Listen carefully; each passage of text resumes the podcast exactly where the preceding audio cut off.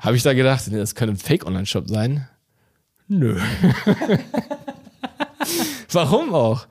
Das ist nämlich das Ding. Da könnte sonst was im Impressum drinstehen. Wenn es auf den ersten Blick gut aussieht, dann prüfst du es nicht weiter. Und der Shop sah auf den ersten Blick absolut in Ordnung aus. Und auch auf den zweiten Blick. Okay, ich weiß nicht, was da noch alles ablief, aber was ich auf jeden Fall gemacht habe, ich wollte, ich habe das Geld überwiesen. Dachte so, geil, abgehakt, freue mich auf mein Kochfeld. Am nächsten Tag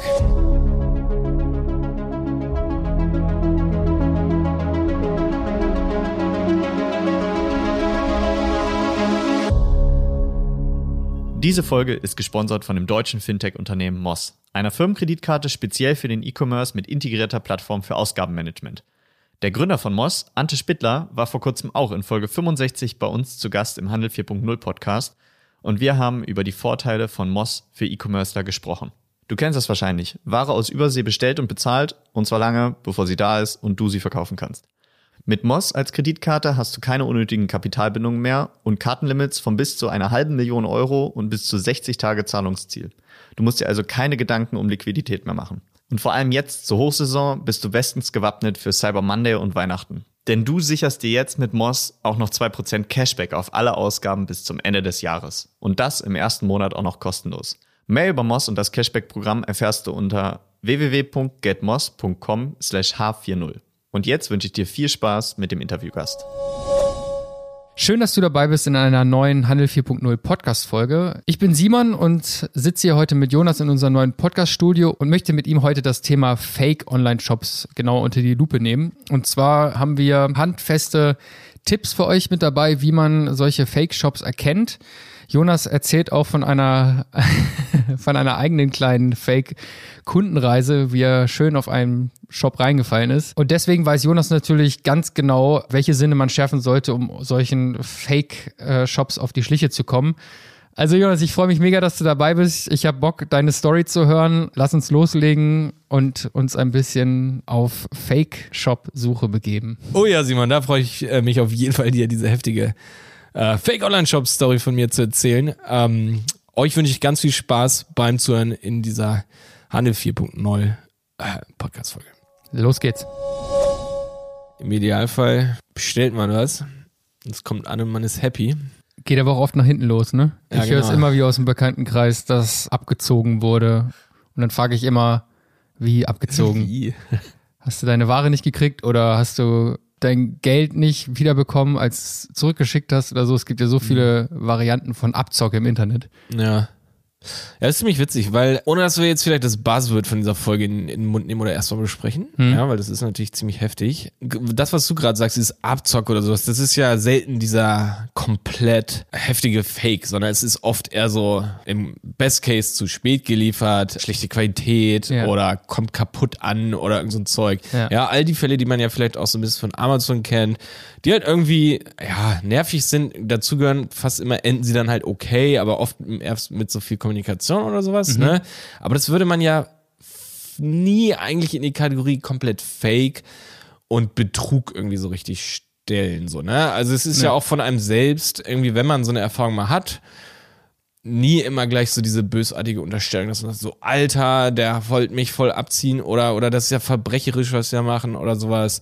Sondern man denkt halt immer, ja gut, die verkaufen viel, ne, da, da fällt auch Späne, wahrscheinlich sollten ihre Qualität besser prüfen, ihre Prozesse optimieren, whatever.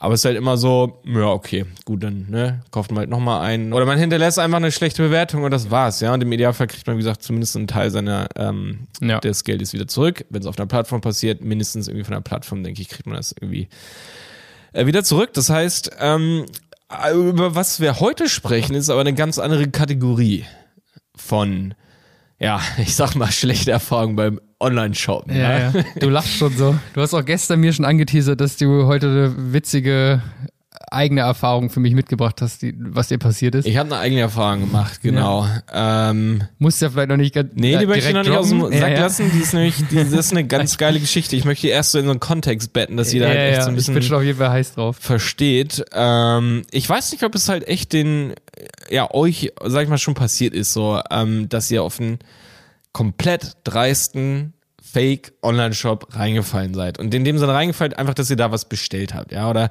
ob ihr überhaupt solche Shops sogar schon mal gesehen habt. Und da wird es nämlich auch sehr, sehr interessant.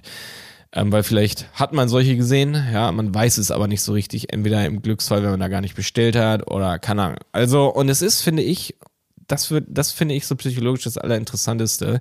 Man erwartet nicht so richtig, obwohl man, wenn man drüber nachdenken würde, weiß, ja, bestimmt gibt's auch Fake-Online-Shops. Mhm. Ja, man erwartet es aber nicht so richtig und vor allem nicht auf einem Shop, auf dem man sich vielleicht gerade irgendwie befindet, wenn man auf der Suche ist, irgendwas zu kaufen. Ja. Ja. Wenn man nicht explizit danach sucht, nach irgendwelchen Anzeichen, die dir sagen könnten, das ist hier ein Fake-Shop, man, man will ja was kaufen. Man ist jetzt nicht auf der Suche nach, nach einem Betrug. Ja, und vor allem wir, unsere Generation, die halt, also erstmal unsere Generation, die sehr viel online einkauft und dann jetzt noch ein Level weiter, wir als E-Commerce-Agentur, wir ja sogar primär damit zu tun haben, das auch zu erstellen, optimieren, zu vermarkten und so weiter.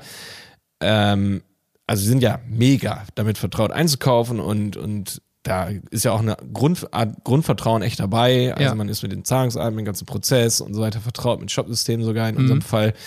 Und bei mir gehen nie Alarmglocken einfach so grundsätzlich an oder sind nicht grundsätzlich an, wenn ich einkaufe. So, ah, jetzt müssen Sie aber grundsätzlich mal vorsichtig sein. Vielleicht könnte es ja auch ein Online, äh, sein. So, Nein, warum? Ja, es ist relativ, also erstens, es war mir bis vor kurzem noch nicht passiert. Ja, es ist höchstens so eine Sache gewesen, die man halt echt mal liest, aber fast immer in so ein bisschen in dieser Kategorie Enkeltrick, ja, also so, ja, gut, aber uns kann das ja nicht passieren, weil wir sind ja damit aufgewachsen und so und wir sind ja mit allem vertraut, also so, Ja, und man hört es tatsächlich auch gar nicht so oft. Ich habe das eben anfangs Ja. gesagt, dass, dass ich äh, in meinem Bekanntenkreis schon ein paar Stories kenne, aber ich wette, die meisten werden auch erstmal verschwiegen. Ja. Das erzählt man ja nicht unbedingt, weil es auch ein bisschen peinlich ist. ja, So.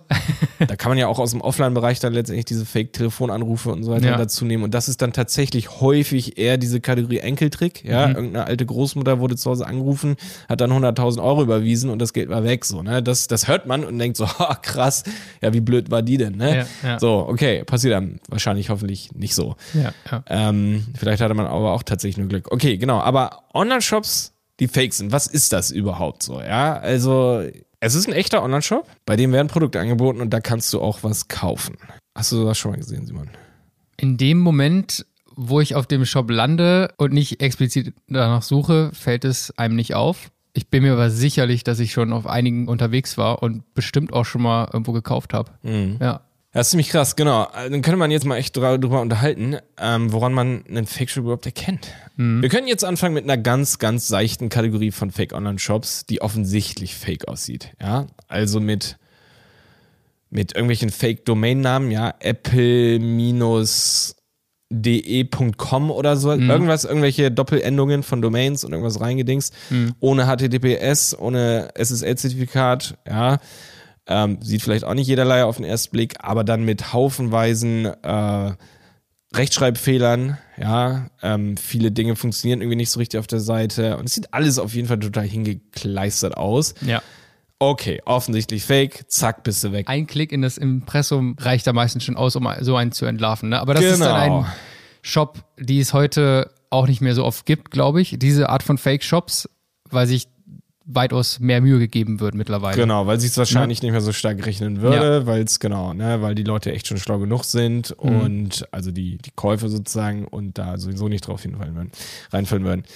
Okay, fangen wir erstmal so an. Ähm, Mhm. Was müssten denn theoretisch, also, oder auch, wenn man jetzt recherchiert, wir haben ja jetzt ein bisschen recherchiert, zum Beispiel auch auf der Seite der Verbraucherzentrale.de, Mhm. das ist sehr, sehr interessant. Die geben zum Beispiel theoretisch handfeste Tipps Ja. dafür, wie man halt einen Fake-Online-Shop ähm, identifizieren würde. Ja. Allein an der Tatsache, dass es auf der Verbraucherzentrale echt relativ viele Informationen dazu gibt, sogar einen SOS Download Guide, ja, ähm, in zwei Seiten PDF, wo man das eigentlich so durchgucken kann. Den werden wir in die Shownotes verlinken. Genau, ja, der, der ist äh, mal cool sich anzugucken, aber Ja. ich würde schon insgesamt dazu sagen, der reicht nicht aus. Und auch die Maßnahmen, die, oder vielmehr die, äh, die Tipps, oder die Erkennungsmerkmale, die jetzt auf dieser Website auch genannt werden, ähm, die sind zum Beispiel, was ich gerade schon gesagt habe, ja, schau, ob die Seite ein SSL-Zertifikat hat. Ja? Äh, Rechtschreibfehler könnten vorhanden sein. Geh ins Impressum. Ja, wenn, wenn kein Impressum vorhanden ist, ja, dann ist es wahrscheinlich ein Fake-Shop. Ja. Wie schwer ist es, ein Impressum einfach zu Ja, ja. fälschen? Ja, genau. Oder es gibt ein Impressum und da steht eine Firma und da stehen Namen. Ja, nimmst, denkst du dann, ja, dann kann es ja kein Fake-Shop sein. Ja, ja. So einfach ist es halt echt nicht. Aber tatsächlich stehen diese Tipps da drin. Ich meine, es ist natürlich, sind das immer Indizien und die können schon zutreffen und dann kann man schon vorher abhaken. Aber was denn, wenn all diese Indizien eigentlich äh, nicht zutreffen und du, also dann gehst du ja erstmal davon aus, ja, nee, gut, dann fühle Ja. ich mich hier wohl. Ne? Das nächste Ding ähm, könnte natürlich sein, äh, ja, gibt es Produktbewertung irgendwie für den Shop über so eine Art Produktsiegel oder sowas. Mhm. Ja. Häufig gibt es das auch bei Fake-Shops. Ja, also es gibt ein Siegel. Es ist wahrscheinlich meistens nicht ein bekanntes Siegel, also wie zum Beispiel Trusted Shops oder Ja. sowas, ja, oder ShopVote oder keine Ahnung, da gibt es noch ein, äh, Trustpilot oder sowas, sondern irgendein selbst erfundenes oder einfach nur ein Icon irgendwo hingeklebt oder sowas, was halt positiv aussieht. Aber ich warne auch hier an dieser Stelle vor. Es kann auch möglich sein, dass es ein Trusted Shops Siegel ist. Es kann auch möglich sein, dass es ein echtes Siegel in dem Sinne ist. Aber es wurde von einem anderen Shop geklaut, sozusagen. Entweder als Screenshot, ja, und sogar mit der richtigen Verlinkung. Und das heißt, du müsstest wirklich auf das Siegel klicken, dir das Profil angucken und nicht nur sagen, ah, es gibt ein Profil, also es ist kein Fake-Shop, sondern du müsstest dir Das Profil dann auch noch ist es dasselbe, ist es Ja. derselbe Shop, der da zertifiziert wurde und verlinkt ist, wie der, auf dem ich gerade bin. Ja, ein anderer witziger, ähm, weil, also das, das wäre zu einfach. Also würde ich einen Fake-Shop betreiben, dann Okay, aber da gibt es wahrscheinlich viele Kategorien von Gaunern, sag ich mal, die da äh, ne, vorsichtiger und detaillierter vorgehen oder nicht. Ja. Ähm, ein anderer Trick oder eine andere Maßnahme, wie man es angeblich erkennen kann, ist eben Social Media Links sind nicht verlinkt zu echten Profilen. Im Footer irgendwelche Genau, Icons, die ja, dann nirgends Pinterest, Facebook. Instagram. Ja, aber auch da ist doch das Einfachste, einfach andere Profile zu verlinken, ja, die vielleicht ähnlich sind oder sogar grob damit zusammenhängen, eventuell sogar mit dem richtigen Namen und dann halt nicht sehr aktiv. Ist noch lange kein richtiger Hinweis darauf, dass es ein Fake-Shop ist. Äh, das lässt sich alles machen, ne? Also was würdest du dann empfehlen? Einfach mal anrufen bei der Service-Hotline, mal gucken, was passiert. Das ganz, ganz Schwierige ist ja erstmal überhaupt, wie gesagt, für sich selbst ein Signal zu oder einen Grund zu finden, jetzt anzunehmen, ah, ich müsste jetzt mal vorsichtig sein, es könnte ein Fake-Shop sein. Ja. Und das macht man eigentlich in der Realität einfach so erstmal nicht. Ja. Zumindest nicht, wenn es sich um kleine Geldbeträge handelt. Ne, wenn man was, was Größerem auf der Spur ist, irgendein, keine Ahnung, irgendein teures Technikgerät, was du irgendwo oder was vielleicht gar nicht mehr so auf dem Markt zu finden gibt, auf dieser einen Website aber schon, für, für günstiger sogar. Genau, also im, im Idealfall hat man natürlich für sich selbst schon so eine Art, ja, ne, sag ich mal, für sich selbst so eine Art Strategie, dass man sagt, ja, immer wenn ich ein bisschen mehr Geld irgendwo bei einem unbekannten Shop ausgeben möchte online, dann würde ich da vorher noch mal ein bisschen was Ja. durch, durchgucken oder sowas, ne? Aber das ist ja auch seltener der Fall. Das Ja, heißt, wir und teuer ja, und billig ist ja auch mal relativ von Person zu Person und so weiter. Ja, und ja. Äh, zum Teil geht es dann halt echt um Angebote oder sowas, Mhm. ähm, wo man tatsächlich ein Produkt irgendwie sieht, was woanders günstig ist. Und man, jeder von uns ist irgendwie häufig auf der Suche nach irgendwelchen Schnäppchen und so weiter, ja. Ähm, und findet dann solche Schnäppchen und ja, und dann ist man halt schnell unvorsichtig. Ne? Mhm. Genau, was man aber machen könnte, wenn man tatsächlich so diesen ersten Trigger für sich selbst hat, also ob man jetzt denkt, es könnte ein Fake-Shop sein oder nicht, sondern einfach nur eine grundsätzliche äh, Vorsichtsmaßnahme. Was man tatsächlich machen könnte, ist, man könnte diesen Shop anrufen. Ja, dass man entweder hat man im Idealfall wirklich noch eine echte Frage und sagt, ja, hier, äh, ne, funktioniert das oder ist das lieferbar oder gibt's das, haben sie das noch auf Lager? Oder ich wollte nur mal schauen, weil- ob sie, ob es Ich sie wollte mal rausfinden, ob das ein Fake-Shop ist, genau. Ja, im Best Case geht keiner ran, aber das ist ja noch kein, oder ich meine, im Worst Case Ja. geht keiner ran. Und dann Ähm, ist es klar. naja, Ja. das ist halt das Ding. Ist es dann klar? Ist es automatisch ein Fake-Shop, wenn bei jedem, bei der Telefonnummer keiner rangeht? Ja. Ähm, da wird's ganz, ganz spannend. So, ähm, was ist, wenn die Leitung nicht, wenn, wenn er sagt, hier aktuell keiner Ja. erreichbar, äh, bitte versuchen Sie es später nochmal. Ja, klar, du könntest es morgen nochmal probieren, aber du hast ja Schiss, dass das Angebot weg ist äh, oder das Produkt ausverkauft. Okay, du kannst eine E-Mail schreiben. Ähm, ja, genau. Im Idealfall kriegst du eine freundliche Antwort zurück, ne? Und dann sagst du, ja, cool, dann ist alles cool, kaufe ich. oder, oder kriegst keine Antwort zurück. Aber das alles sind halt, das sind halt Möglichkeiten, wie man nat natürlich sich rantasten kann und die Echtheit irgendwie für sich selbst zu bestätigen. Aber das hilft alles noch nicht so richtig. Ich glaube, das sicherste, was man machen könnte, ist, dass man tatsächlich nach dem Shop oder nach der Marke, wo man gerade bestellen möchte, googelt nochmal direkt. Ja, also es hängt jetzt natürlich ein bisschen von der Customer Journey ab. Wie ist man überhaupt auf dem Shop gelandet? Ja, da können wir gleich nochmal ein bisschen drüber sprechen. Da gibt es verschiedene ähm, äh, Ausgangspunkte eigentlich, ja, ob das Klar. irgendwie auf Social Media war, ob Ja. das die Google-Suche überhaupt war, ob das irgendwelche Anzeigen waren. Aber ähm, im, I- also meistens ist es so, wenn du jetzt nach diesem Shop suchst, googelst und es offiziell ein Fake-Shop ist, weil der schon andere Leute reingelegt hat, dann ist es wahrscheinlich, dass du da ein paar Spuren von findest. Ja. Ja. Auch relativ schnell. Relativ schnell eigentlich. Ne? Aber ich muss dazu sagen, also ich meine, das, das klingt jetzt trotzdem so ein bisschen wie so ein, sorry, so ein Oma-Guide. Also so, äh, das macht man nicht immer. Das ist eine kleine Aufwandshürde. Ja, und hier eigentlich schon vorab die Empfehlung, das sollte man sich eigentlich so ein bisschen antrainieren. Ja. Also, weil das würde dabei helfen. Okay. Vielleicht kann ich an dieser Stelle von meiner Erfahrung erzählen. Ich glaube, das wäre ein guter Punkt, weil jetzt haben wir ja eigentlich so ein paar Sachen festgestellt, die man irgendwie an denen man einen Fake-Shop erkennen würde. Ja? Und es gibt ja immer ganz viele Bestätigungen. Lass uns die nochmal kurz zusammenfassen. Also einmal haben wir gesagt, ähm, es gibt keine bekannten Produktsiegel. Es gibt keine bekannten Produktsiegel. Es gibt eventuell kein Impressum oder ähm, ein Impressum, was offensichtlich nicht so richtig aussieht. Ja. Angebote scheinen ähm, unnatürlich gu- oder ich sag, Ja, ich aber auch da, genau. Also ich meine, genau, sie könnten natürlich, also da wird's ähm, unrealistische Preise, unrealistisch gute Angebote. Könnte auch schon eine Alarmglocke sein, oder? ja. Wenn du jetzt irgendein Produkt für die Hälfte irgendwo findest. Äh, Ja, aber das ist ja genau, das jetzt ist mhm. könnte könnte ein äh, Trigger sein oder könnte könnte ein Signal sein. Mhm. Oder auch Produkte, die es sonst fast gar nicht mehr gibt Genau. oder gar nicht gibt auf dem deutschen Markt, aber irgendwie international oder sowas. Ja. Mhm. Ja, das ist auch immer sehr, sehr witzig. Ähm, Dinge, die halt schnell vergriffen sind und dann hat die noch irgendein letzter Shop. Ja, Genau. Das ist ja immer so ein Wow. Hab ich ein Glück, dass ich dieses Angebot hier noch entdeckt habe. Ja, ja, da wird's ganz, ganz spannend. Da gehen wir ganz tief in die Psychologie rein, weil kann man sich davor tatsächlich schützen? So, Mhm. Ja. Das ist ganz, ganz schwierig. Soll ich jetzt von meiner Erfahrung erzählen? Erzähl. Okay, ich wollte mir vor kurzem ein Kochfeld kaufen. So ein, Ein, ein, äh, ein was? Kochfeld, ein autarkes Kochfeld, was man so in seine Arbeitsplatte einlässt und dann anschließt und darauf Okay. kochen kann. Ne? Ceranfeld oder sowas oder Induktionsfeld. Und das habe ich seit ein paar Monaten einfach schon im Blick gehabt, grob. Das gibt es bei Amazon, das gibt es in anderen Shops. Ähm, Von einem bestimmten Hersteller. von einem bestimmten Ja. Hersteller, von Bosch, das ist so ein, genau, so ein, so ein Kochfeld. Und es gibt's halt für einen Preis, also bei der Listenpreis bei Bosch, der ist X, ja, zu teuer, den, den bezahlt sowieso keiner. Und dann die meisten Händler haben den halt irgendwie für, ich glaube, 350 Euro oder sowas. Ja, ich denke, es wäre wichtig, dass man jetzt hier mit echten, also mit richtigen Zahlen, ne, damit man sich so diese Dimension so vorstellt, für 350 Euro ungefähr. Das heißt, die, aber der Preis X, der Listenpreis von Bosch, war deutlich mehr? Doppelt ja, der so viel, liegt bei oder? 600 Euro oder Okay, sowas, gut. aber irgendwie Ja. Gibt's es sowieso überall für um den Dreh 350 Euro. Aber dann immer plus, minus, du kennst das, 20 Euro mit Versand, ohne Versand, dies und das. Ja, Ja, ja. Idealo, wenn du da reinguckst, dann hast du ja immer diese verschiedenen Preiszusammenstellungen. Mhm. Manchmal gibt's ein bisschen günstiger, aber dann ist mehr Versand oder erst in vier Wochen lieferbar und so. Also am Ende ähm, kommst du immer so beim gleichen Preis raus, ja. Ja. Und es war mir irgendwie zu dem Zeitpunkt einfach nicht drängend genug, dieses Ding zu kaufen. Also habe ich es über ein paar Wochen irgendwie so angeguckt, ab Ja. und zu mal wieder reingeschaut, gibt es wieder irgendwo ein besseres Angebot oder gibt es einen besseren Deal. Gab's nicht. Und ähm, irgendwann habe ich es halt wieder gesucht und dann gab es in den Google Shopping Anzeigen ein Angebot, dass es dieses Ding plötzlich für 250 gab. Mhm. Ja, da hab ich mir gedacht, alter krass. Ja, was für Glück. Zum Glück habe ich so lange gewartet. Ja, zum Glück habe ich jetzt gewartet und zum Glück sehe ich das jetzt auch so gerade. Ja, in den Google Shopping Anzeigen, neben Ja. den ganzen anderen Angeboten. Okay, das ist krass. und bin auf den Shop gegangen.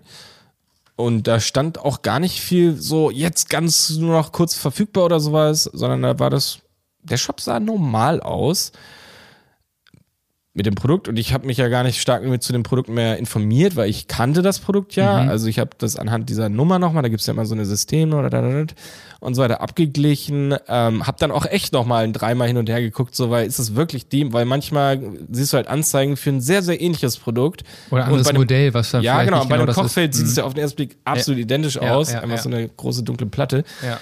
Ähm, deswegen habe ich da nochmal ganz genau geschaut, ähm, ob das, also weil, wie, wieso sollte dasselbe Modell bei einem anderen Shop eben 100 Euro günstiger sein? Mhm. Ne? Es war halt so im Rahmen der Möglichkeiten, aber schon sehr günstig. Ne? Da habe ich schon so kurz drüber nachgedacht, so, hm, jetzt keinen Fehler machen. Mhm. Und der Shop sah auf den ersten Blick absolut in Ordnung aus. Und auch auf den zweiten Blick. Und ich weiß nicht mehr ganz genau, wie es ablief, ob ich in dem Moment ins Impressum geschaut habe. Ich weiß, ich habe mich jetzt nicht von der Authentizität des Shops m- stark überzeugt, weil es nicht notwendig war auf den ersten Blick. Also es sah absolut aus. Also ich habe jetzt in letzter Zeit Und du bist ja Fachmann. Theoretisch Ja. bin ich eigentlich, also ich sehe viele Shops in dem Sinne und jetzt, also ich kann dazu sagen, also zum Beispiel in dieser ganzen Corona-Thematik gab es ja viele Händler, die zum Beispiel auf das Thema Schnelltests und Masken aufgesprungen sind, die die sonst nicht verkaufen. Ja, Ja, ja. Das heißt, leider kommt man ab und zu mal jetzt für einen Betrieb, habe ich hier äh, einige Masken und Schnelltests in äh, den letzten Jahren bestellt, dass man da auch bei Shops bestellt, die man noch nie gesehen hat. Ja, und die sehen auch auf den ersten Blick nicht top aus. Ja, da denkst du, mh, naja, komisch, ne? Aber ähm, gutes Angebot und da bestelle ich jetzt und es ging auch gut. Insofern hatte ich da auch diese positive Erfahrung, dass ich eben bei Marken bestelle oder Shops bestelle, die letztens, ey, da habe ich bei einem Car-Hi-Fi-Shop äh, Schnelltests für uns bestellt. Ja, wieso verkaufen Car-Hi-Fi-Shops Schnelltests? Ja, Ja. das ist halt so. Unser Steuerberater, kann ich dazu sagen, der hat auch Masken verkauft letztes Jahr. Ja, ich weiß nicht, es ist halt einfach, manche Leute haben da Lust drauf, da irgendwo noch ein bisschen was mitzunehmen. Ähm, insofern war mir das jetzt nicht so, also ich, ich habe in dem Sinne erstmal gar keinen ähm, Eindruck bekommen, dass, oder äh, wie gesagt, ein Signal gesehen, äh, das jetzt tiefer zu prüfen, ob dieser Shop jetzt fake sein könnte. Wie gesagt, das Angebot war gut, aber es war nicht viel zu gut aus meiner Sicht, weil es gibt ab und zu mal Schnäppchen. Ja, nicht nur zu Black Friday, sondern ich habe auch schon günstig gute Sachen, wahrscheinlich jeder von uns nach einer Weile irgendwo gekauft und es ging alles gut. Ja. Ja. Genau, insofern mit der Erfahrung ähm, keine Signale gesehen. So, dann habe ich bestellt und es gab nur, ich weiß nicht, ob es nur Vorkasse, aber es gab auf jeden Fall Vorkasse und eventuell noch, genau, da haben wir noch einen Punkt nicht genannt. Ähm, eventuell gab es noch eine zweite Zahlungsart, aber ich glaube, es gab nur Vorkasse. Und da haben deine Alarmglocken ein bisschen geläutet? Nö, gar nicht. ähm, äh, leider gar nicht. Und tatsächlich in dem Moment zu wenig vielleicht. Mhm. Weil meine präferierte Zahlungsart wäre PayPal gewesen. Ganz klar. Ich, verkau ich kaufe immer mit, vielen so, ja. Genau, wenn ich gerade auf dem Handy unterwegs wäre, würde ich sogar mit Apple Pay bezahlen. Ja. Äh, wenn es das gibt, das gibt es leider nicht so oft, aber das geht natürlich flott. Ja, Mhm. es ist ziemlich safe, es ist offiziell und so weiter. Und ich glaube, der Aufwand, das zu fälschen, ist halt immer nochmal eine Nummer weiter so, ne? Jo. Ähm, abgesehen davon wäre PayPal auch noch äh, Zwei-Faktor authentifiziert bei mir. Ähm, Apple Pay natürlich hier über das Doppelklicken am iPhone. Ich weiß nicht, ob das auch als Zwei-Faktor, nee, das ist nicht Zwei-Faktor, aber äh, zumindest, genau, also das wäre sonst meine präferierte Zahlungsart gewesen, gab es nicht, es gab Vorkasse. Du machst es ganz schön spannend. Ja. so, ich hab bestellt und hab eine E-Mail bekommen mit einer Rechnung. Oder vielmehr erst eine E-Mail mit der Bestellbestätigung. Und von Google Mail oder sowas keine Hinweise, dass da an der Domain, an dem Absender irgendwas verkehrt ist. Also keine, manchmal gibt es das ja hier, das ist von einem unsrigen Hinweis oder wurde auch häufig als Spam markiert oder irgendwas, gar nichts. Das wäre natürlich auch noch ein Trigger gewesen an der Stelle. Ne? Also spätestens da würde man sagen, wow, Vorsicht, das google ich lieber nochmal oder bin ein bisschen vorsichtig oder ich bezahle jetzt lieber nicht. Ähm, oder ich storniere einfach. Dann, wenige Minuten nach der Bestellbestätigung, habe ich eine weitere E-Mail bekommen, automatisiert vom System, mit der Rechnung. Hm. Rechnung angeguckt. Da ist mir aufgefallen, das ist eine GmbH, ja, ähm, Keith Electronics GmbH. Äh, die Seite hieß keefelectronics.com. Ich- Finde ich wichtig, das hier so zu nennen. Die Seite ist eh offline, aber man kann, findet auf jeden Fall noch Spuren dazu. Ähm, GmbH ist für mich immer auch so nochmal so, ein, so eine Bestätigung. Ah, okay, ist also nicht nur hier so ein Ein-Mann-Ding, sondern eine richtige Firma. Ich weiß nicht, ob ich in dem Moment schon in das Impressum geguckt habe. Aber unten auf der Rechnung war die Bankverbindung. Ja, Keith Electronics GmbH, deutsche Bankverbindung, ja, DE, IBAN äh, Beginn. Manchmal, das wäre ein weiteres Signal an Ja. dieser Stelle schon, wenn man jetzt eine Bankverbindung, die irgendwie jetzt hier auf gar keinen Fall gegen irgendwelche Länder, aber ähm, es gibt auch in Europa, also zum Beispiel Litauen, irgendwelche Konten oder sowas, ja, oder Bulgarien oder ich weiß nicht, auf jeden Fall ausländisch und das ist unüblich. Ja, du bestellst eigentlich bei einem deutschen Online-Shop, ja, ich sehe, es ist eine GmbH, ist also eine deutsche Firma, ähm, und dann eine ausländische Bankverbindung, da wäre ich stutzig geworden. Ja, da hätte ich mich eventuell gemeldet, hey, kann ich auch anders bezahlen oder sowas, ne? So, jetzt wird's interessant. Also, wie gesagt, an dieser Stelle entweder jetzt schon oder später habe ich es ins Pressum geguckt. GmbH, so und so, Vertretungsgesellschaft, äh, Vertretungsbericht der Gesellschafter, steht alles drin. Äh, ich glaube auch irgendein Handels, äh, Handelsgericht, wie man es nennt, Handelsregistereintrag Ja. für irgendein Amtsgericht. Aber jetzt kommt's nämlich. Diese Werte überprüfst du nicht. Natürlich könnte ich in den Bundesanzeiger rein. Ich könnte das Handelsregister, gibt's die Firma wirklich und was war deren Jahresabschluss. Das machst du nicht. Was für ein Aufwand ist das? Ja, also das, das ist nämlich das Ding. Da könnte sonst was im Impressum drinstehen. Wenn es auf den ersten Blick gut aussieht, dann prüfst du es nicht weiter. Ja, es sei denn, ist, du hast halt echt einen Schrank für 5000 Euro bezahlt, äh, gekauft und nicht schon bezahlt und sonst, oder noch nicht. Ja, also da könnte man dann in diesem Aufwand reinkommen, wo du sagst, ja gut, das wäre es wert, da mal tiefer reinzugehen, mhm. bevor ich das prüfe. Mhm. Aber ich denke so, hä, eine deutsche Bankverbindung, also mein, mein naives, äh, ich sag da so, ja, selbst wenn ich da was überweise, kann ich das bestimmt über eine Bank zurückbuchen lassen, mhm. wenn es jetzt fake wäre. Ja? Stimmt, ja. Hint an der Stelle, nee, geht nicht. voll krass, ja. Finde ich voll krass. Äh, ich glaube, innerhalb von 24 Stunden kannst du es probieren und eventuell kannst du Glück haben, aber eigentlich geht's nicht. Okay. Was ich heftig finde. Ja, so, ne? ja. ähm, okay, ich weiß nicht, was da noch alles ablief, aber was ich auf jeden Fall gemacht habe, ich wollte, ich habe das Geld überwiesen. Ja, bin in meine App rein, aber es eingegeben, äh, habe das Geld überwiesen. Dachte so geil, abgehakt, freue mich auf mein Kochfeld.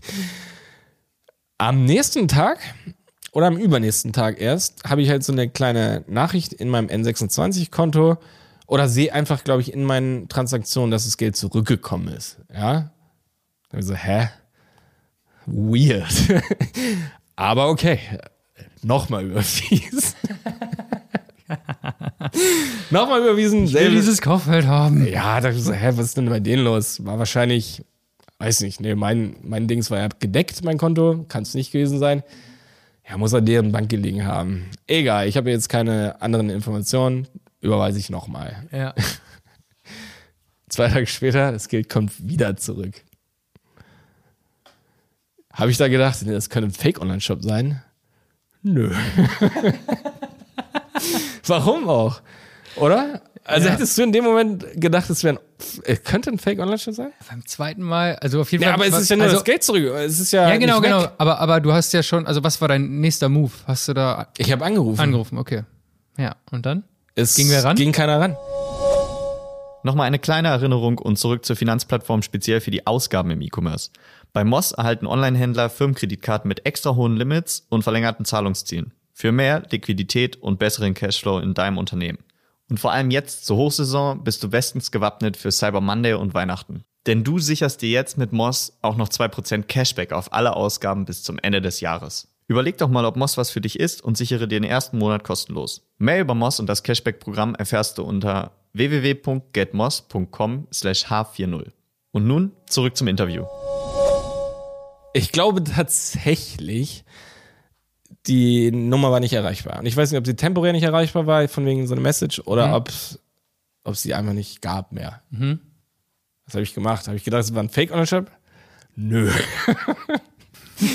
ich habe eine E-Mail geschrieben, habe gesagt, ey Jungs, ich habe zweimal das Geld an eure Bank überwiesen. Mhm. Bitte teilt mir eine andere Bankverbindung mit. Niemals. Okay. Oder sagt, wie ich das sonst bezahlen kann, ja? ja. Niemals, Alter, das ist so krass, oder? E-Mail kommt zurück. Hier, Mail, Demon, sonst was, gibt's nicht. Da dachte ich so, hä? Und dann bin ich stutzig. Erst dann bin ich stutzig geworden. Dann mhm. habe ich diesen Shop gegoogelt, bin ja. dann nochmal auf die Website gegangen, habe ins Impressum geguckt und dann habe ich, glaube ich, erst gesehen, ah krass, hier steht GmbH, sonst was. Hab dann das Geding gegoogelt und bam, habe ich sofort X-Ergebnisse gesehen. Mhm. Und das, das super Witzigste ist, dass die Ergebnisse von, aus dem Forum oder sowas waren von dem Tag und von dem Tag davor. Ach krass und irgendwie eine Woche vorher oder sowas, ja, so die Beiträge und da haben sich hat sich so aufgesammelt, aber es war in dem Moment so, ja. ähm, dass es sozusagen so, dass da viele bestellt haben und ähm, und witzigerweise haben alle, die da bestellt haben oder alle der letzten fünf Beiträge oder sowas nicht bezahlt. Hm. Aus irgendeinem Grund, das hätte ich noch mal ein bisschen tiefer recherchieren können, haben die schon sofort irgendwie so komisch gedacht, hä? Oder ich glaube, sie haben tatsächlich den Namen vorher gegoogelt, bevor sie überwiesen haben. Aber ganz kurz, der Shop muss ja zu dem Zeitpunkt dann auch schon hochgenommen worden sein, weil sonst wäre dein Geld das ja wahrscheinlich war gerade der Hochnahme sozusagen. Ja. Also er war noch online, ich konnte ja bestellen, ja. also ein paar Tage vorher. Mittlerweile ist er offline und innerhalb von ein paar Tagen, nachdem ich bestellt hatte oder sowas, war der auch offline. Das mhm. heißt, ich hatte da Ultraschwein, dass es genau so war, dass das Bankkonto schon dicht war. Mhm. Website aber noch da, E-Mails aber auch schon dicht und Telefonnummer auch schon dicht. Also es war ultra knapp, mhm. ja, aber es war ultra interessant. Ähm, der Shop hatte ein großes Sortiment. Ich kann mich erinnern, die hatten Elektroroller, die hatten äh, Kercherwerkzeug und so ein Zeug, übelst viele Sachen, alles bekannte Marken eigentlich. Ähm, aber alles so zusammenpassen und wie gesagt, jetzt auch nicht offensichtlich falsch. Aber deswegen kann es sein, dass natürlich bei höheren Beträgen, die äh, Leute vielleicht hätten bezahlen müssen, schon vorher vorsichtig waren und deswegen den Namen gegoogelt haben, es rausgefunden haben Ja. und daraufhin ist dann als aufgeflogen. Das Interessante war, ähm, auf, ich weiß gar nicht, ich glaube, in dem Thread wurde dann auch irgendwo darauf hingewiesen, oder war das über die Verbraucherzentrale, dass, äh, wie man sich eben verhalten soll, wenn man ähm, drauf reingefallen ist. Oder wenn man sogar, also wenn man entweder schon bezahlt oder noch nicht bezahlt hat, dass man da auf jeden Fall so zum Beispiel die Bankverbindung und den Kontoinhaber mitteilen soll, einfach, weil das ja Indizien sein können. Vielleicht sind da sogar echte Namen dabei oder sowas. Ne? Müssten ja eigentlich sogar, weil der Name Kontoinhaber gehört ja mit zur Bankverbindung dazu. Und ich glaube, im besten Fall überprüft die Bank das ja auch bei der Überweisung, ob das zusammenpasst. Und insofern könnten da Indizien für echte Personen drin sein und es könnte ja dabei helfen, dann die Leute zu finden. Ähm, Und das sollte man Und das waren alles so- mitteilen? äh, ja, bei der Wem es Strafanzeige. Also Ja, okay. ähm, die Leute haben es da tatsächlich auch ins Forum gepostet, einfach so, um das den anderen Leuten zu Ja. zeigen. Aber ich glaube, wenn man eben eine Strafanzeige dann machen würde, und da wird es interessant, ähm, der Versuch ist strafbar. Ne? Das heißt, in meinem Fall hätte ich schon eine Anzeige stellen können. Ich weiß nicht, ob ich das noch machen sollte oder sowas, weil in dem Fall ist der Shop ja eh schon offline. Ähm, weil selbst wenn du nicht bezahlt hast, sozusagen, ist das schon echt ein, ein harter Vertrug, äh, Betrugsversuch gewesen. Ne? Mhm. Genau, und nee, das Interessante ist, dass die Leute alle unterschiedliche Bankverbindungen gepostet haben, ähm, was ich krass fand. Also das heißt, sie haben es echt versucht, äh, das Risiko irgendwie für sich selbst zu reduzieren, dass sie halt das Geld auf viele verschiedene Konten einsacken, sodass Ja, heißt, wenn da ein paar wegfallen, dass sie dann noch mehr haben. Genau. Ähm, ja. Und jetzt stehst du ohne Kochfeld da. Nee, dann habe ich mir später eins bestellt und witzigerweise auch für ein gutes äh, Angebot eigentlich bekommen. Äh, eigentlich meine Strategie hat sich so ein bisschen ausgezahlt.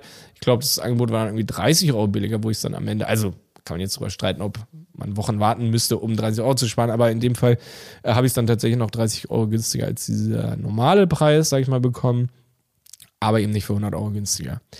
So, ich finde es eine echt spannende Story. Für mich selbst ist es ein mega Learning, aber auch echt für, für dieses Thema allgemein. Also ich finde, es zeigt einfach, dass die Dinge oft nicht so easy und offensichtlich sind. Jetzt kann man sagen, ey, was bist du blöd, Alter. Da hättest du ja dreimal drauf äh, kommen können. Ja, wenn das Geld zurückkommt, dann. Ich bin mir sicher, dass jeder unserer Hörer hier schon mal irgendwie, so Ja. eine, vielleicht nicht in dem, in dem Ausmaß, so, Ja. äh, in der Preiskategorie, aber irgendeinen kleinen Reinfall auf eine Fake-Geschichte Ja, genau. ist jedem schon mal passiert. Ich, könnt ihr ja mal in die Kommentare schreiben. Genau, ganz kurz noch zu der Story. Eigentlich ist mein Resümee so, ey, man muss echt ein bisschen vorsichtiger sein. Auf jeden Fall. Ja, also man muss, also bei mir, ich werde automatisch wahrscheinlich ab und zu, äh, also eher irgendwie drauf kommen, hm, jetzt sollte ich noch mal ein bisschen gucken, wenn es nur Vorkasse gibt. Das ist für mich eigentlich so das fetteste Learning, Mhm. wenn es nur wenige Zahlungsarten gibt ähm, und nichts als Kreditkarte und Vorkasse. Das sind aus meiner Sicht die beiden einzigen Möglichkeiten, über die man leicht betrügen kann. Mhm. Ähm, dann sollte man da eigentlich nicht bestellen. Ja, und dann lieber nach einem anderen Shop suchen. Da gibt's ja immer irgendwo Alternativen. Ähm, ja, zweite Trigger tatsächlich, wenn es viel günstiger ist als die Konkurrenz und zwar als einziger Shop, dann ist es auch es könnte ein echter Shop sein, aber es kann auch sehr wahrscheinlich ein Fake-Shop sein. Also es war ja nicht in dem Sinne, hey, das Ding kostet 50 Euro und woanders 300 Euro. Das wäre zu krass, das wäre blöd, ja. Aber ein Huni günstiger, das kann schon mal vorkommen. Ja, ne? absolut.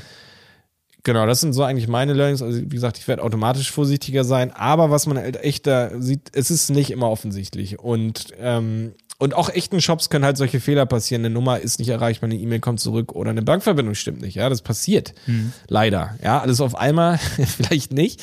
Ach, da- das sind schon viele Trigger so, die ich dann auch noch nicht ganz geschnallt habe, aber ähm, aber das kann halt auch sein. Und eigentlich an dieser Stelle schon äh, vorab so ein Tipp, ey, wenn ihr ein echter Shop seid, dann ist es ultra wichtig, dass eben diese Dinge stimmen, dass eure Nummer erreichbar ist, dass da echt auch jemand rangeht oder zurückruft, äh, dass eure E-Mails nicht kaputt sind, ja, äh, dass, dass tagelang irgendwelche E-Mails zurückkommen an eure Kunden, weil die sind dann weg vom Fenster.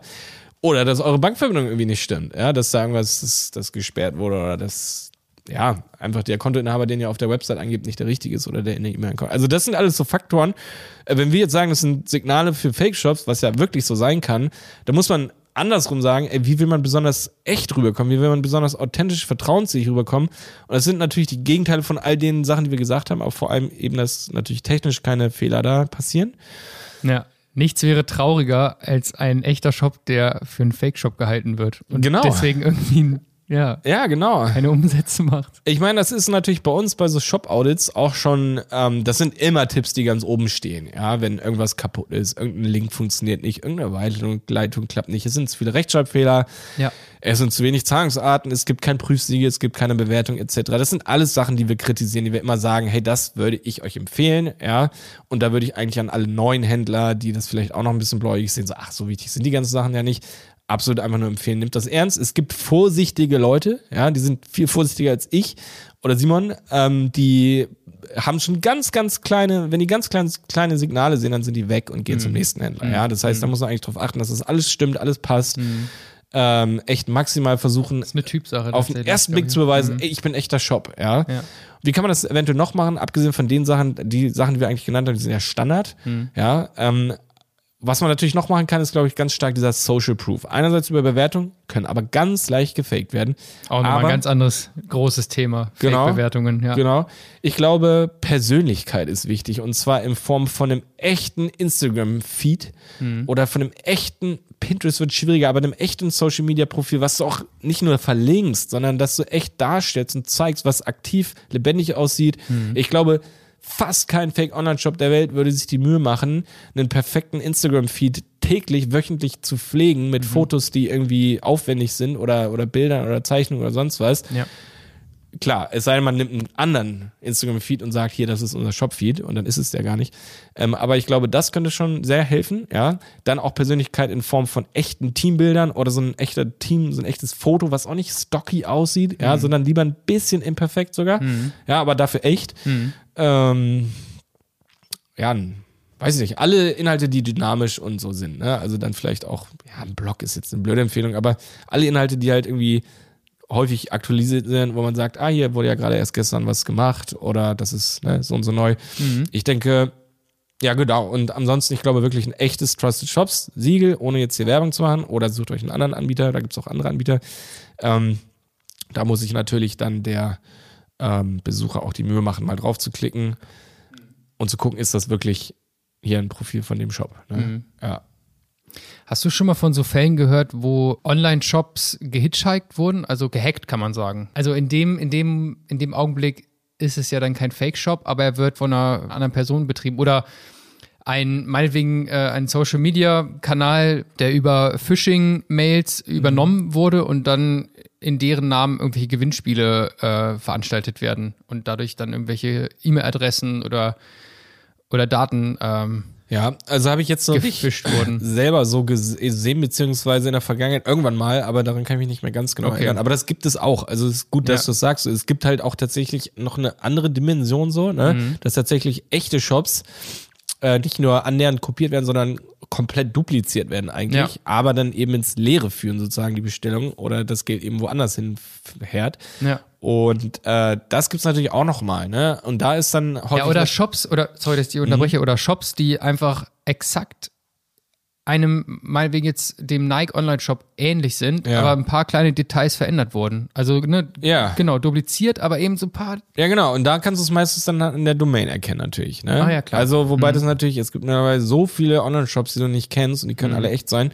Da muss man halt, ja, natürlich die ganzen anderen Sachen, die wir jetzt genannt haben, so ein bisschen anwenden. Da wird es leicht schwierig, aber am Ende kannst du es über die Zahlungsart eigentlich ziemlich geil. Wobei es da spannend wird. Ich überlege gerade, kann man nicht auch einfach ein echtes PayPal-Konto verwenden, also erstellen und sozusagen in einem Fake-Online-Shop verknüpfen, sodass das ganze Geld auf dem PayPal-Konto landet. auch. Ich weiß das nicht- Problem ist halt natürlich, PayPal theoretisch fragt all deine persönlichen Daten und Dokumente ab und so weiter und prüft die und verifiziert dich dann erst als Unternehmenskonto. Aber es gibt auch private Konten. Muss man sich da mit Personalausweis und so weiter? Ich glaube schon. Ne? Ich glaube, ein Unternehmenskonto bei PayPal zu haben. ja, ähm, Unternehmenskonto schon. Aber du kannst auch mit einem privaten, du kannst übelst easy bei WooCommerce ein privates Konto, was nicht als Unternehmenskonto registriert ist, Mhm. einfach deine E-Mail-Adresse eintragen, zack, und schon ist es verknüpft. Und jeder einkauft, schickt das Geld an das Konto. Aber ich glaube, als User bei PayPal musst du Personalausweis mittlerweile und so weiter hinterlegen, ne? Kann gut sein, ja. Ich habe mein Konto, glaube ich, schon seit seitdem es PayPal gibt. Ja, genau. Da war das damals, glaube ich, noch nicht so. Ich glaube, da müsste der Aber- Betrug noch ein bisschen tiefer gehen. Aber ich meine, also hier wäre jetzt bloß meine Empfehlung, das würde man dann spätestens eben bei der Zahlungsauswahl dann merken. Müsste Ja. man da eben besonders vorsichtig so, sein. Somit der heißeste Tipp oder der heißeste In- Hinweis. Ne? Ich wollte Mhm. dich vorhin, äh, ich wollte dich nicht unterbrechen, aber ähm, ich wollte dich nochmal fragen, Ähm, zahlst du gerne und wenn ja, wie oft mit deiner Kreditkarte im Internet? Weil die Kreditkarte ist in meinen Augen irgendwie auch relativ unsicher. Das ist übelst unsicher. Also es wurde ja eigentlich jetzt hier letztes Jahr, frag mich nicht, wie das heißt, durch diese neue Richtlinie eigentlich versucht, sicherer zu machen. Mhm. Eben durch diese äh, Verified by Visa und so weiter, ja. äh, diese Second Layer äh, Two-Factor Authentification mhm. integriert wurde. Aber ganz ehrlich, das findet längst nicht bei allen Transaktionen statt. Also mhm. ich bezahle ab und zu, auch vor allem fürs Unternehmen, so mit der Kreditkarte, einfach um da so die Zahlungsströme so ein bisschen zu channeln. Und mhm. bei vielen US-Tool-Anbietern gibt es nur Z ja, äh, genau. Kreditkartenzahlung, ne? Ähm, aber eigentlich. Es ist schon ziemlich un unsicher. Hm. Ja. Okay. Also da würde ich eigentlich auch, ja, ist, ist schon krass. Okay. Mhm. Also ja, Zahlungsarten, da muss man ein Auge drauf haben. Ich habe jetzt nochmal eine Frage an dich, Jonas. Mhm. Ähm, wo kommen diese Fake-Shops eigentlich her? Wo entstehen die? Was sind das für Gruppierungen? Ja. Oder, oder meist ja wahrscheinlich auch einfach Einzelpersonen, die die Fake-Shops irgendwo einkaufen. Wenn ja, ja, wo macht man das? Wo kann man natürlich wahrscheinlich schwierig so pauschal sagen, aber ich denke, also eine Quelle ist auf jeden Fall, und jetzt kommt das Darknet, ja, und das ist schon, schon echt spannend. Also im Darknet gibt es auf jeden Fall die Möglichkeit, ähm, ganze Fake-Shops machen zu lassen, ja, also so in Auftrag zu geben äh, und letztendlich nach den eigenen Vorgaben, welche Domain, welches Sortiment, welcher Name und so weiter, welcher Umfang, welche Größe und dann wird einem das da geschmiedet, ne? Also mhm. das, das gibt's auf jeden Fall und das ist ziemlich krass. Ja. Ähm, also wenn ihr Fake-Shops braucht, wisst ihr, hört, wo ihr hin. Hört, hört unbedingt in unsere letzte genau, Podcast-Folge rein. Da wird genau erklärt, wie man ins Darknet reinkommt. Ja. Könnt ihr euch die Fake-Shops holen. Nein, lasst das. Ähm, aber die letzte ja. Folge dürft ihr euch trotzdem anhören. Die ist ziemlich cool ähm, geworden. Ich habe die ja geschnitten und ich habe bis zu dem Zeitpunkt noch lange nicht so viel übers Darknet gewusst. Ja. Aber immer so im Hinterkopf Fragen gehabt, wie kommt man da überhaupt rein? Was ist ja. das überhaupt? Wie bewege ich mich da? Ist das legal, da ja. zu sein oder illegal? Kommt, glaube ich, ganz darauf an, was man da vorhat, ob es legal ist oder nicht. Online-Shops, Fake-Online-Shops einzukaufen und zu betreiben, ist definitiv illegal. Ähm, raten wir unbedingt von ab. Ja, also natürlich, wenn man selber technisch versiert ist und ein bisschen aus dem E-Commerce kommt, also ich denke, das könnte auch noch eine andere Möglichkeit sein, wie Fake-Shops überhaupt entstehen, ja. Mhm. Ähm, äh, da gibt es ja mittlerweile auch technisch, das wird immer easier, also einerseits sehr gut, Online-Shops zu erstellen. Ja? Mhm. Also Toolanbieter wie Shopify und auch WooCommerce und andere ähm, äh, gibt es ohne Ende, werden immer besser, werden immer einfacher und vor allem, wenn man bei Shopify bleibt, ähm, da brauchst du null technische äh, Kenntnisse mehr, überhaupt einen Basic Online-Shop an den Start zu bringen. Ja? Mhm. Ähm, und auch dort könntest du Vorkasse anbieten und auch dort könntest du eben einfach betrügen. Ja, inwiefern das von äh, Shopify überprüft oder über verhindert wird oder sowas, ist nochmal dahingestellt. Mhm. Hoffentlich gibt es da Sicherheitslayer, kann ich jetzt an der Stelle nichts zu sagen.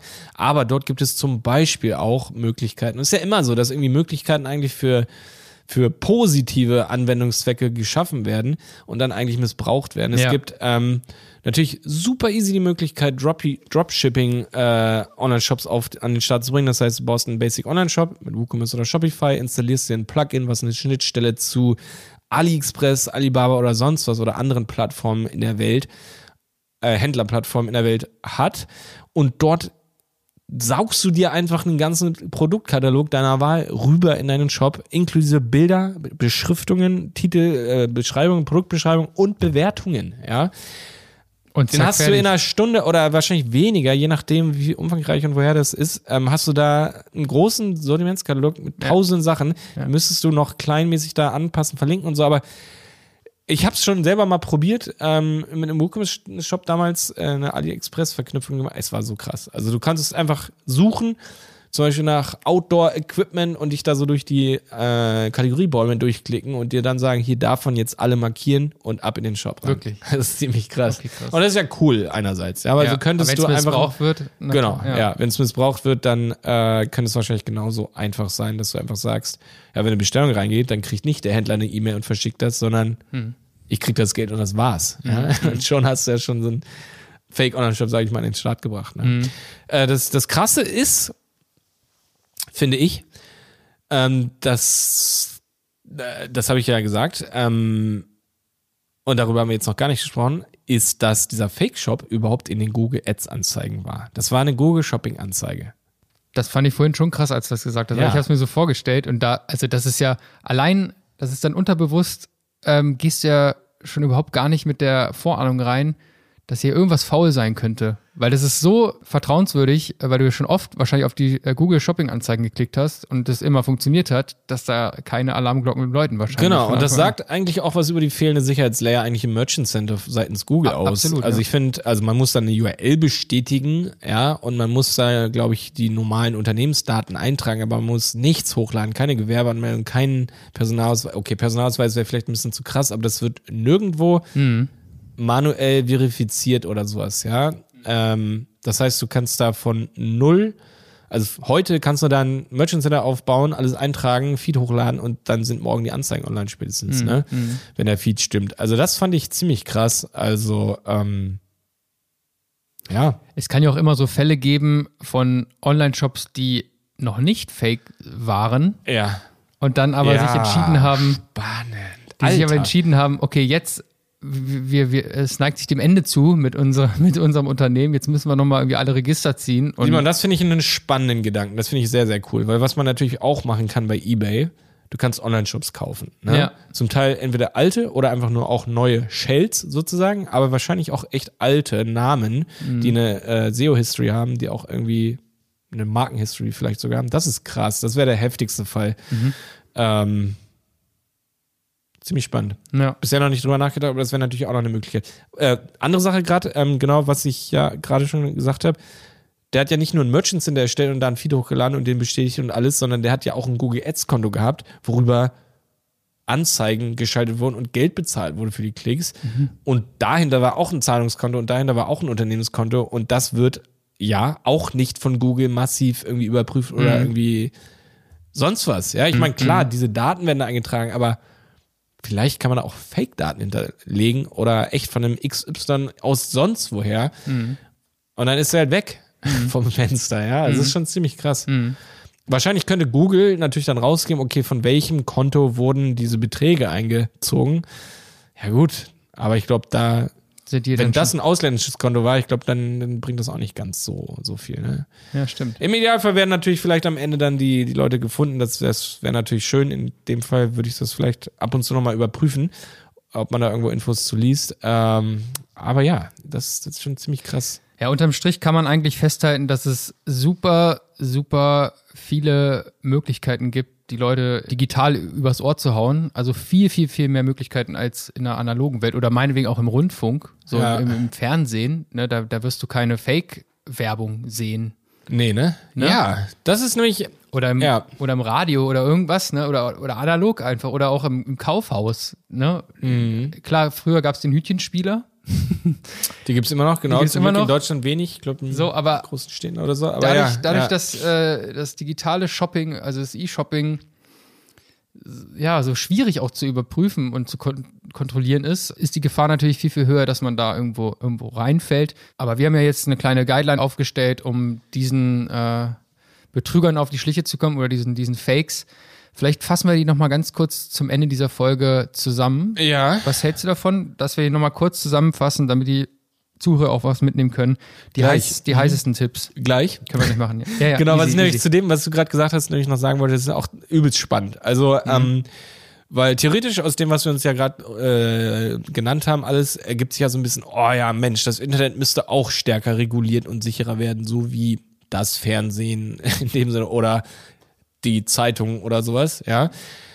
Aber auf der anderen Seite ist das natürlich auch, was das Internet so ausmacht, immer noch diese ein bisschen anonyme Freiheit, äh, bisschen Wild West, ein ganz bisschen noch, nicht mehr so heftig wie früher. Ähm, aber das ist ja auch gleichzeitig irgendwie so das, warum wir es alle so geil finden und lieben und benutzen. Ja. Ne? Und da, da muss man natürlich immer auch gucken, so wollen wir das wirklich? Oder wollen wir nicht einfach lieber alles so ein bisschen vorsichtiger sein? Gesunden Menschenverstand ein bisschen schärfen, ein bisschen polieren. Ähm, ich glaube, das ist sowieso wichtig, ja. Ähm, na, wahrscheinlich wird es sich nicht vermeiden lassen, dass das ein bisschen sicherer wird und dass da einfach natürlich solchen Möglichkeiten betrügerisch zu sein, ein bisschen Einhalt geboten wird. Aber Es ist ja auch einfach super schwer, sowas durchzusetzen. Du kannst dich erinnern, Ja. was vor zwei Jahren hier Thema Uploadfilter los war, Mhm. wo es dann ganze Demonstrationen gab. Eben, Ne? ja. Und es ist einfach super schwierig, dieses Ja, eben. Freie Land äh, zu kontrollieren, sagen wir so. Ne? Wie, ja, Ja, besser ist es dann am Ende, wenn es auch nicht ganz so Ja, stark reguliert wird. ja, wahrscheinlich. Also für alle, die sich jetzt ähm, ja vielleicht echt nochmal einen Überblick machen wollen, die sich vielleicht jetzt verunsichert fühlen, ob sie wirklich selber vorsichtig genug sind im eigenen Online-Shopping-Verhalten so, ja. Ich meine, dann, dann könnt ihr natürlich einige der Sachen, die wir gerade schon gesagt haben, nochmal Revue passieren lassen, ja, einerseits. Ähm, ihr könnt auch ganz einfach, wie gesagt, das hatten wir auch schon ganz kurz gesagt, auf die Seite der Verbraucherzentrale gehen. Äh, dort gibt es unter, ich glaube, wenn ihr es googelt, dann findet ihr es direkt. Wir packen es auch in die Shownotes, ne?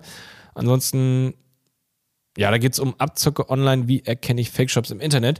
Und dort gibt es also einerseits so ein PDF zum Runterladen, das ist relativ einfach, sage ich mal. Ja, das ist so eine Checkliste, das finde ich, trifft nicht ganz. Ähm, und wie gesagt, ich glaube, für einen groben Überblick ist diese Seite schon mal ganz gut. Ja, wirklich für alle Leute vielleicht, die zuhören und sich noch ein bisschen unsicher fühlen im Internet beim Einkaufen.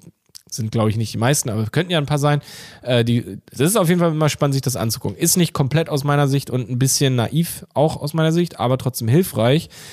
Ähm, was, wie gesagt, da nicht so gut drin steht, ist, dass vieles davon erfüllt sein kann und es kann trotzdem ein Fake-Online-Shop sein. Das heißt, gesund Menschenverstand darf man nie ausstellen und aus meiner Sicht ist das größte Signal, dass es halt ein Fake-Online-Shop sein könnte. Und nicht nur ein Fake, sondern auch einfach einer, der ja, einfach ein bisschen shady rüberkommt, ist eben eine winzige Auswahl von Zahlungsarten. Und zwar nur Zahlungsarten, mit denen man leicht betrügen kann. Und das ist die Vorkasse. Und das ist eine, äh, die Kreditkarte. Und wenn das der Fall sein sollte, aber es ein Shop ist, der eigentlich cool und normal rüberkommt, dann würde ich echt empfehlen, mal anzurufen. Ja, anrufen, fragen, hey, ich würde euch, ich würde gern bei euch bestellen, äh, aber ihr bietet ja nur Vorkasse und äh, Kreditkarte an. Warum eigentlich? Kann ich nicht auch anders bestellen? Kann ich per Rechnung einfach, ihr schickt das erstmal und dann bezahle ich, bezahlen oder einfach mal mit denen ins Gespräch kommen. Wenn das dann normale Leute sind, nette Menschen, ja, die gesprächsbereit sind, äh, dann spricht ja eigentlich einer Bestellung nichts äh, entgegen, ja. Aber ähm, genau, wenn das eben nicht der Fall ist, wenn da gar keiner rangeht, wenn diese Nummer nicht erreichbar ist, dann merkt ihr sofort, aha, ja, nee, dann lieber nicht. Und dann ist natürlich schade, dass ihr das nicht bestellen könnt, aber da habt ihr euch auch geschützt vor einem Betrug.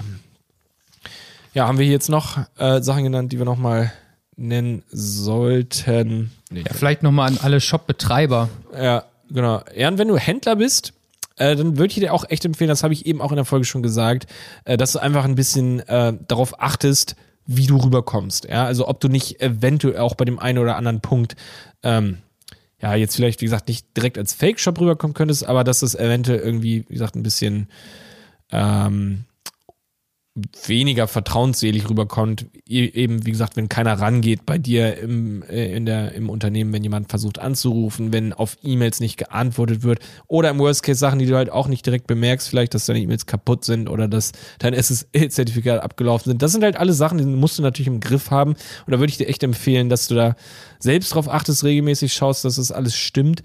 Ähm, oder eben, dass du halt jemanden bei dir im Unternehmen hast, der sich darum kümmert, oder du eben eine Agentur hast, die das auch regelmäßig im Blick hast. Ähm, was, du was das Ganze noch ein bisschen besser machen würde, wäre halt echt, dass du noch, dass du Social Proof einfach auf der Website hast. Was ist das genau? Habe ich ja eben auch schon gesagt in der Folge, eigentlich, dass du äh, einfach darauf, dass du beweist, also dass du zeigst, dass du ein echte, dass, dass Menschen hinter diesem Unternehmen sind. Ja, das kannst du einerseits durch Persönlichkeit machen, Teambilder oder eigene Bilder, echte Bilder oder eben einen richtigen Instagram-Feed, ein aktives Social-Media-Profil verlinken, das halt dynamisch neue Inhalte hat, anzeigt und so weiter. Das sind halt Dinge, die lassen sich einfach ganz, ganz aufwendig nur faken, wenn überhaupt. Ähm, ja, und eine Sache, doch, die würde ich jetzt echt auch jedem ans Herz legen. Alter, legt euch ein richtiges ähm, Trust-Siegel zu von einem Anbieter eurer Wahl, aber ich würde auf die Top 2, 3 Anbieter äh, setzen. Die sind zwar leider nicht ganz so günstig, aber es ist einfach eine Investition, die sich lohnt, weil äh, das ist dann spätestens echt für die ganz kritischen Kunden, die ja ungern irgendwie online bestellen, davon gibt's halt immer noch welche oder sich einfach nicht so sicher fühlen. Äh, echter Beweis, ah, okay, das ist ein echter Shop. Das heißt, wenn da was schief ist, dann kann ich mich an jemanden wenden, krieg das Geld zurück oder kann mich auf jeden Fall am Ende schön auskotzen. ne? Also das, das ähm, würde ich halt auch echt jedem nochmal empfehlen. Genau. Jo. Ich glaube, damit haben wir das Thema ganz gut angeschnitten und abgerundet bis Ja. zu diesem Punkt. Ähm, ich kann mir vorstellen, dass wir es bestimmt nochmal in einer zukünftigen Folge aufgreifen werden. Das Thema Fake Ja. ist ja weitaus größer. das ganze Thema Scamming im Internet. Ne? Ja, ich meine, das ist noch ein bisschen größer. Also wir haben jetzt vor allem diesen Bereich E-Commerce beleuchtet, aber gibt es echt noch ganz, ganz spannende Facetten. Ja. Die Ähm, im weitesten Sinne auch mit E-Commerce dann am Ende ja. zu tun haben, weil es ja irgendwie immer um Geld geht. Social Media und so weiter, was Ja. da abgeht. Das entwickelt sich ja auch immer weiter. Das ist ja das Ja. Hm. Spannende. Jetzt wissen wir alle das. Okay, darüber, darüber oder dafür entwickeln wir jetzt Trigger und passen auf. Ja, aber das nächste Fake-Model, das kennen wir nicht. Und Ja. da, da werden wir auch irgendwie drauf reinfallen, ja. Und dann machen wir dann noch eine neue Folge über die Alles- neuen Fake-Methoden. Und, ja, alles eine Frage der menschlichen Psychologie. Ja. Und die Leute wissen einfach, wie man da angreift und wo man angreifen muss. Ja, alles klar. Okay, Jonas hat mich mega gefreut, dass wir hier das erste Mal zusammen in unserem neuen Studio saßen und Das eine stimmt, Folge ja. aufgenommen haben. Ähm, an alle unsere Hörer, wir freuen uns wahnsinnig über Bewertungen bei äh, iTunes und schaut auch gerne mal auf unserem Handel 4.0 Blog vorbei, wo wir jede Folge auch noch einmal zusammenfassen und die wichtigsten Punkte herauskristallisieren.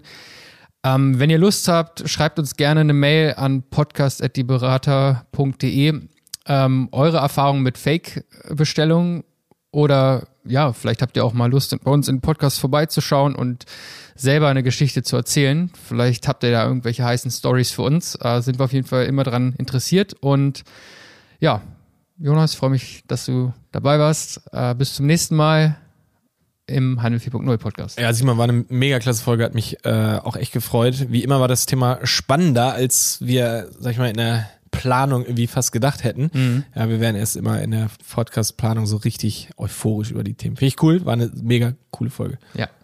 Also, bis dann. Bis dann. Ciao. Der Handel 4.0 Podcast ist eine Produktion von Die Berater Online Marketing. Mehr Infos zum Podcast und unserer Agentur findest du auf www.dieberater.de. Bis zum nächsten Mal.